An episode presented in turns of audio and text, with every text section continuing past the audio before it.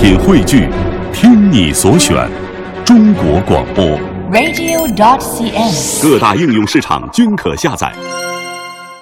品读中华人物，启迪智慧人生。各位好，我是郑博。大家好，我是君阳。在今天的中华人物当中呢，我们将带大家走进的是一位民国时期的才女，她叫石平梅。说到这个名字呢，她可能不像萧红、不像张爱玲那样大家有那么熟悉，但是她在文学上的成就呢，还是非常突出和重要的。她的生命非常短暂，只有短短的二十六年，但是她不但给我们留下了非常美、非常值得我们再去研究的文字，她的爱情故事呢，也是让人一咏三叹的。在今天的节目当中，我们就带大家一起走进民国才女石平梅。首先，通过一段音频，一起来了解一下她。在北京陶然亭公园慈悲庵的土丘下，并立着两座遗世的尖锥四角形汉白玉墓碑。长眠于此的，一个是烟里宝剑和火花的中共早期活动家高君宇烈士，另一个是沉寂在春风青冢里的现代女作家石平梅女士。他们之间生前未开遍地花，死后共结连理枝的生死恋情。已在这桃源湖畔演绎了七十多个春秋。第一次见过高士平，石平梅刻在高中墓上那几句话打动了我。我是宝剑，我是火花，我愿身如闪电之月亮，我愿死如彗星之寻虎。这是君宇生前自题相片的几句话，死后我替他看在碑上。君宇。我无力挽住你血乎如彗星之生命，我只有把剩下的泪流到你的坟头，直到我不能来看你的时候。平梅，这愁苦忧伤的爱情倾诉，是石平梅亲手镌刻在高君宇墓碑上的碑文。仅三年后，石平梅带着无尽的思爱和遗恨追随而去，但在人间却留下了许多无穷美丽的断肠文字。它真实地表现了当时她作为一个。青年女作家的思想感情的历程。第二个就是，她这样写呢，实际上从侧面写了中国共产党早期的一些重要活动，而且写了作为一个中国共产党的一个重要活动家高君玉的思想面貌和他的情感。一九八三年。书目文献出版社将石平梅生前零散的文学作品及亲友们的回忆文章编辑成册，使众多的文艺研究者和好奇多情者在这泣血咽泪的文字间，倾听到她心灵深处的挣扎和呼号，寻迹着她美丽而短暂的人生，凭吊他和高君宇之间那缠绵悱恻的爱情悲剧。假使我还能有十年的生命。我用这十年中完成我的素质，做一个悲剧的主人，在这灰暗而缺乏生命火焰的人间，放射一道惨白的异彩。他不是从小，他爸爸给他取名叫石如璧，他自己给自己这这去承认的这个名也叫表字吧，书名就叫平梅。他说我从小就就喜欢这梅花的高洁，所以他的人生理想就是希望有一个没有。没有这个这个道德上的缺陷。我是怎样希望我的生命建在美的、冷的、静的基础上？因之，我爱冬天，如爱冬天的雪和梅花。石平梅，这位中国近现代的女作家、革命活动家，她也是民国四大才女之一。她的原名呢叫汝璧，因为她爱慕梅花之俏丽坚韧，所以说她自己取了一个笔名叫石平梅。她曾经也用过一些笔名，比如说平梅女士、波薇、树雪、冰华、新珠、孟黛、林娜等等。她是一九零二年出生在山西省平定县。一九一九年在北京女子高等师范学校就读的时候，她就热心于文学创作。到了一九二三年九月，她在《晨报》副刊连载了长篇游记《模糊的余影》。一九二四年，她和挚友陆金清编辑了《京报》副刊《妇女周刊》。一九二六年，她继续和陆金清合编了《世界日报》的副刊。直到一九二八年九月三十号，她因病逝世。在石平梅的一生当中，创作了大量的诗歌、散文、游记、小说，尤其以诗歌见长，有“北京著名女诗人”之誉。她的作品呢，大多是以追求爱情、真理、渴望自由、光明为主题。小说创作以《红鬃马》和《匹马思风录》为代表作。在他去世之后，他的作品曾经由他的友人卢隐和陆金清等人编辑成了《涛雨》和《偶然草》这两个集子。那石平梅究竟从怎样的家庭环境当中成长起来的呢？在接下来的节目当中呢，我们首先为大家播放的这个音频是来自于石平梅她的文章《母亲》，听一下在她的笔下是怎样情真意切的表达对母亲的感情。我们也了解一下她的成长环境。人物穿越时空，人生启迪智慧，人文润泽心灵，人性彰显力量。香港之声，中华人物，为你细数那些被历史记住的名字。母亲，石平梅。母亲。这是我离开你第五次度中秋，在这异乡，在这仇人的异乡，我不忍告诉你我凄酸独立在枯池旁的心境，我更不忍问你团圆宴上偷咽清泪的情况。我深深的知道，幸运的漂泊天涯的我，只有母亲。然而，同时感到凄楚黯然、对月挥泪、梦魂游唤母亲的，也只有你的女儿。节前许久未接到你的信，我知道你并未忘记中秋。你不写的缘故，我知道了，只为了规避你心目底的悲哀。月儿的清光，揭露了的是我们枕上的泪痕；它不能揭露的，却是我们一丝一缕的离恨。我本不应将这凄楚的秋心寄给母亲，重伤母亲的心。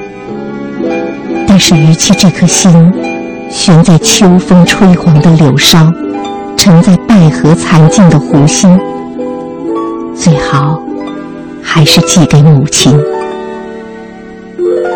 假使我不愿留着墨迹，在归梦的枕上，我将轻轻地读给母亲。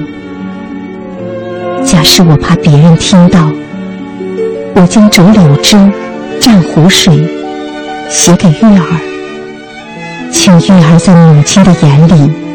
弄出这一片秋心。易清嫂很早告诉我，她说：“妈妈这些时为了你不在家，怕谈中秋。然而，你的顽皮小侄女昆凌，偏是天天牵着妈妈的衣角，盼到中秋。我正在愁着，当家宴团圆时，我如何安慰妈妈？”更怎能安慰千里外凝眸故乡的妹妹？我望着月儿一度一度圆，然而我们的家宴从未曾一次团圆。自从读了这封信，我心里就隐隐的种下恐怖。我怕到月圆和母亲一样了，但是它已慢慢的来临。纵然我不愿撕月份牌，然而月儿已一天一天圆了。才的这一段文字呢，就是石平梅笔下描写了他对母亲的一种思念之情，情深意切。石平梅的父亲石明是清末的举人，四十六岁才得子女，所以啊，视为是掌上明珠。从小呢，就亲自教他学习。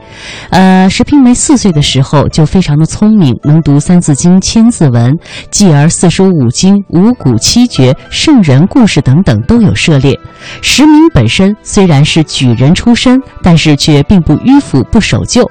比如辛亥革命之后，他首先剪掉了辫子，走出大山，去了省府太原，然后曾经担任省立图书馆的馆员和中学的教员。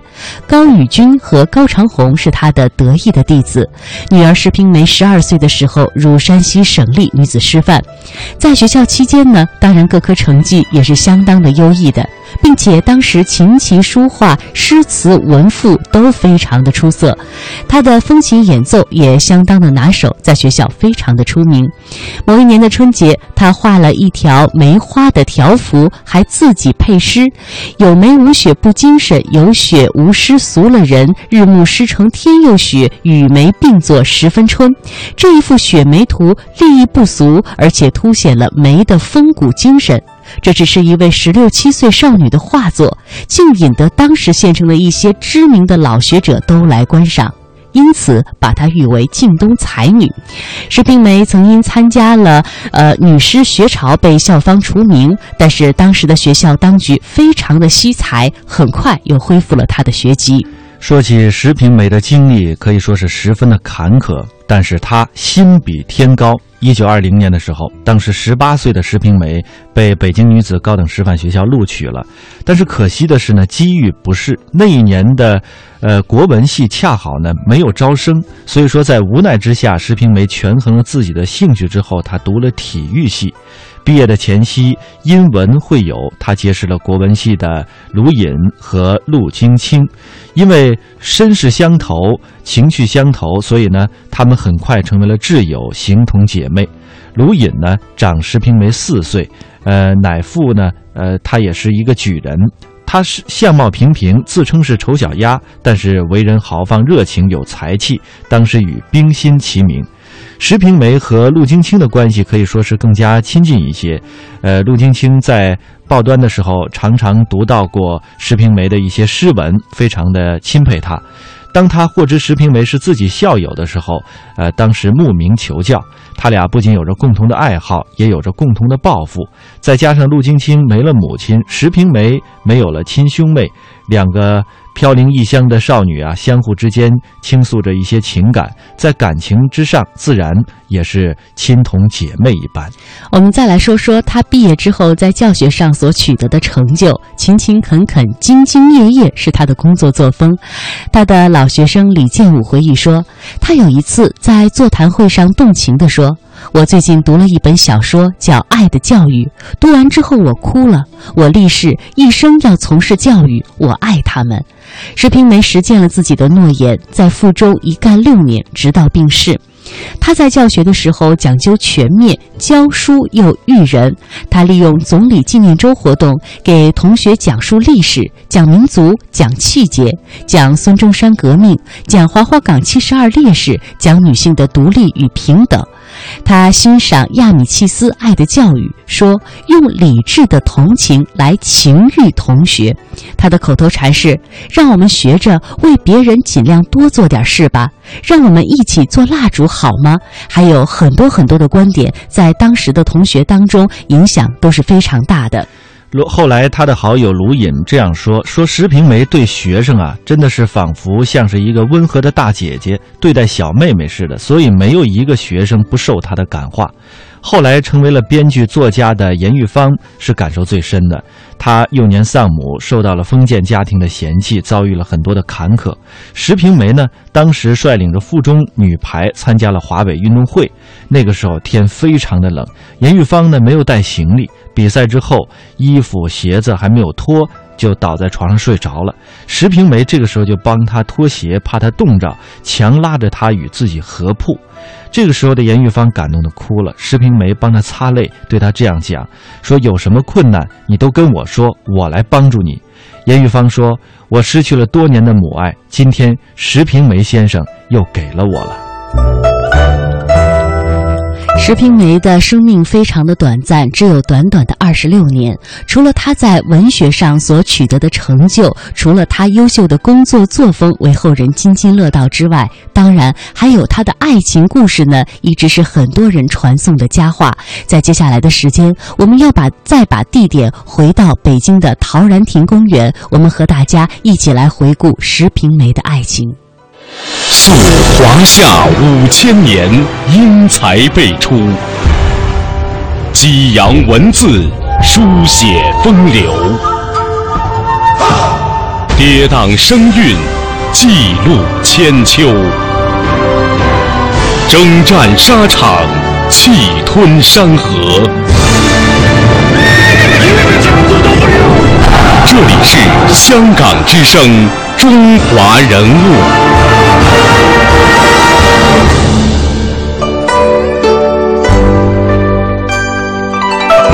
在北京陶然亭公园内的一个幽静肃穆的角落里，有一座高大的青石雕像，掩映在白杨绿柳之间。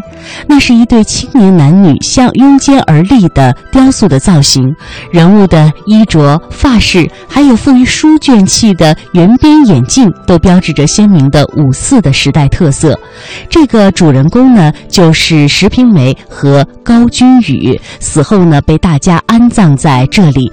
高君宇是呃那个时代非常有名的一位才子，他们的爱情故事呢也是让人非常的感叹。两个人最后没有终成眷属，在死后，大家用这样一种方式满足了他们的心愿，也表达了大家对他们的尊敬。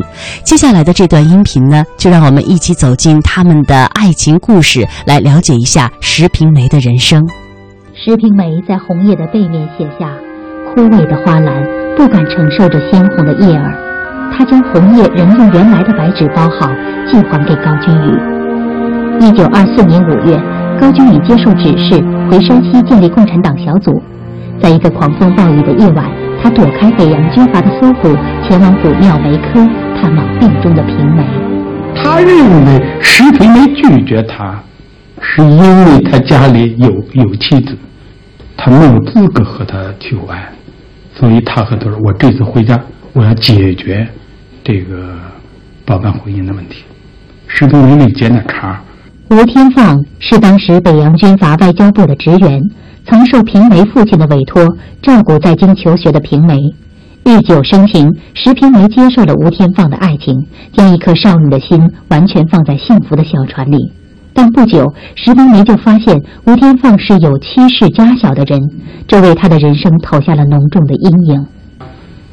他不愿意再去，再去轻易的把爱情交给别人，所以他立志今生今世独身主义。高君宇将去广州协助孙中山的工作，绕到上海时，他写了一封二十多页的信。向石平梅详细讲述自己的婚姻状况和离婚经过，石平梅连着回了两封信，表明自己的心迹，只愿做以事业度过一生的同志，只愿做唯一知己的朋友，同时也为军旅所从事的冒险事业而担忧。高君宇给他回应说：“当你明白的告诉我之后，我感到无限的，就是悲怆。但是我是有两个世界的，一个世界是属于你。”我是连灵魂都永尽的俘虏。我有另一个世界，不属于我，也不属于你。属于革命，就是我是革命事业的马前卒。这是高君宇。一九二四年年底，高君宇护送孙中山北上召开国民大会促进会，因肺病突发，住进北京的德国医院。在医院里，他与石平梅递交了生死情谊。我高俊宇在医院睡着的时候啊，平梅去送了一束梅花送到床边，但是他没有打搅他醒了。他说等你醒来的时候啊，这个这个梅花的芳香啊，会向你报告我来过了。高一他说我昨天晚上做了一个梦，这个梦呢，我我得走到一个湖边上，就听着那个湖里有人喊，喊救命，嗯。他说：“我到那一看，有一个女的给绑在树上，我就把她救下来。一看就是你。”他说：“我们俩就坐在船上，就离开那个地方。后来一阵风浪打下，就把我们俩一块儿都埋葬在那个水中的一个玻璃塔里边去了。他让这个湖泊埋葬了我们也好。我们一切都像预言，自己布下凄凉的景。”自己去投入排演。天幕之一角，偶然为疾风车起，使我得以窥见我的宇宙的隐秘。我的心意显得有些醉了。你从好多描写，你可以看到他俩的感情到什么程度。呃，石平梅就是现在的织毛线的时候，呃，高明给他拿着线球，他在那儿织毛线什么的，知道吗？他给那写上，拿那小棍儿。写上新珠，这个新珠是石平梅的小名就是咱们所说的乳名，是他爹妈呀喊的珠儿、新珠什么的，只有这种关系才能说。他们的心仿佛一贴近，却又仿佛只能横隔在两个世界里，彼此唱和着。平梅依然顾忌着一切的顾忌，害怕纯洁的心灵染上污浊，而交织着情感与理智的矛盾。他依然信守着为爱而独生的志愿，为心灵上筑起不能逾越的堤坝而痛苦。所以他说：“我自己在理智上，所谓就是在独身主义的素质上非常坚决，理智。可是我又是个感情很热烈的人，这种矛盾将终身的使我带到坟墓里去。所以他一直就，他其实他又爱着高定宇，可是他又拒绝了高定宇，他。”和吴天放绝对是爱情气氛特别的绝对，可是他又不能全从思想上扫除干净，他一直就生活在这种矛盾当中，矛盾必然带来苦闷。高君宇没有得到石天伟的爱情，他只能将孤独的身心投于历史使命之中。一九二五年三月，高君宇参加完国民大会促进会的开幕式后，因急性盲肠炎住进北京协和医院。六日凌晨，二十九岁的他悄然地将灵魂交给平梅，将身躯交给了死亡。有评里写的，睡不着觉，睡不着觉就做梦梦见这个，这个这个高君宇拿了一束梅花，穿得很整齐，来给他告别。他醒来后，就这这心里就就特不踏实。平梅在军里的遗物里发现那片竟然两人默契、志恨千古的红叶。他开始痛悔交集。数年来冰雪有益，到如今只觉得隐恨千古，抚光哀哭。所以刚一死的，他说：“我的千滴泪也抵不住你的一滴血，我将用什么才能和学识去完成你未尽的事业？”我不明白的是，我始终弄不明白，为什么你柔情似水，终究化不开我心如铁。在高句宇去世的时候啊，那个平梅去不是晕倒了吗？后来醒来了，他们带他去看那个那个高句宇的那个，已经是救不过来了。他说他注意到他的手上还戴着那个象牙戒指，那当然视频的自己也也戴着象牙戒指。平梅看见君宇戴着那颗坚固洁白的象牙戒指，他似乎又领悟到了宇宙里的深邃。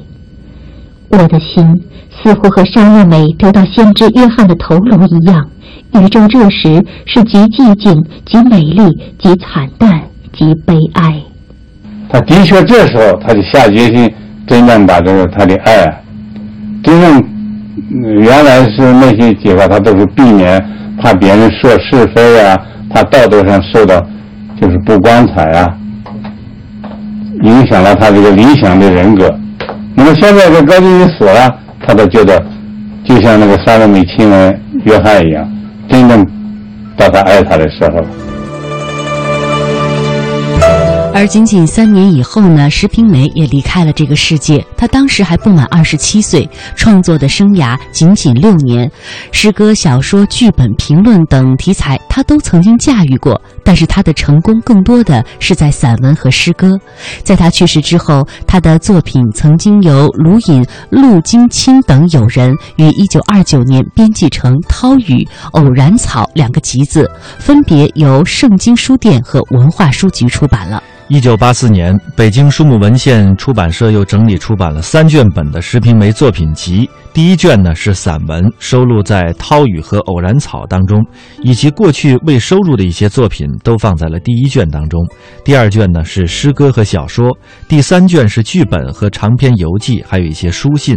在同年，山西人民出版社又出版了综合性的石平梅选集。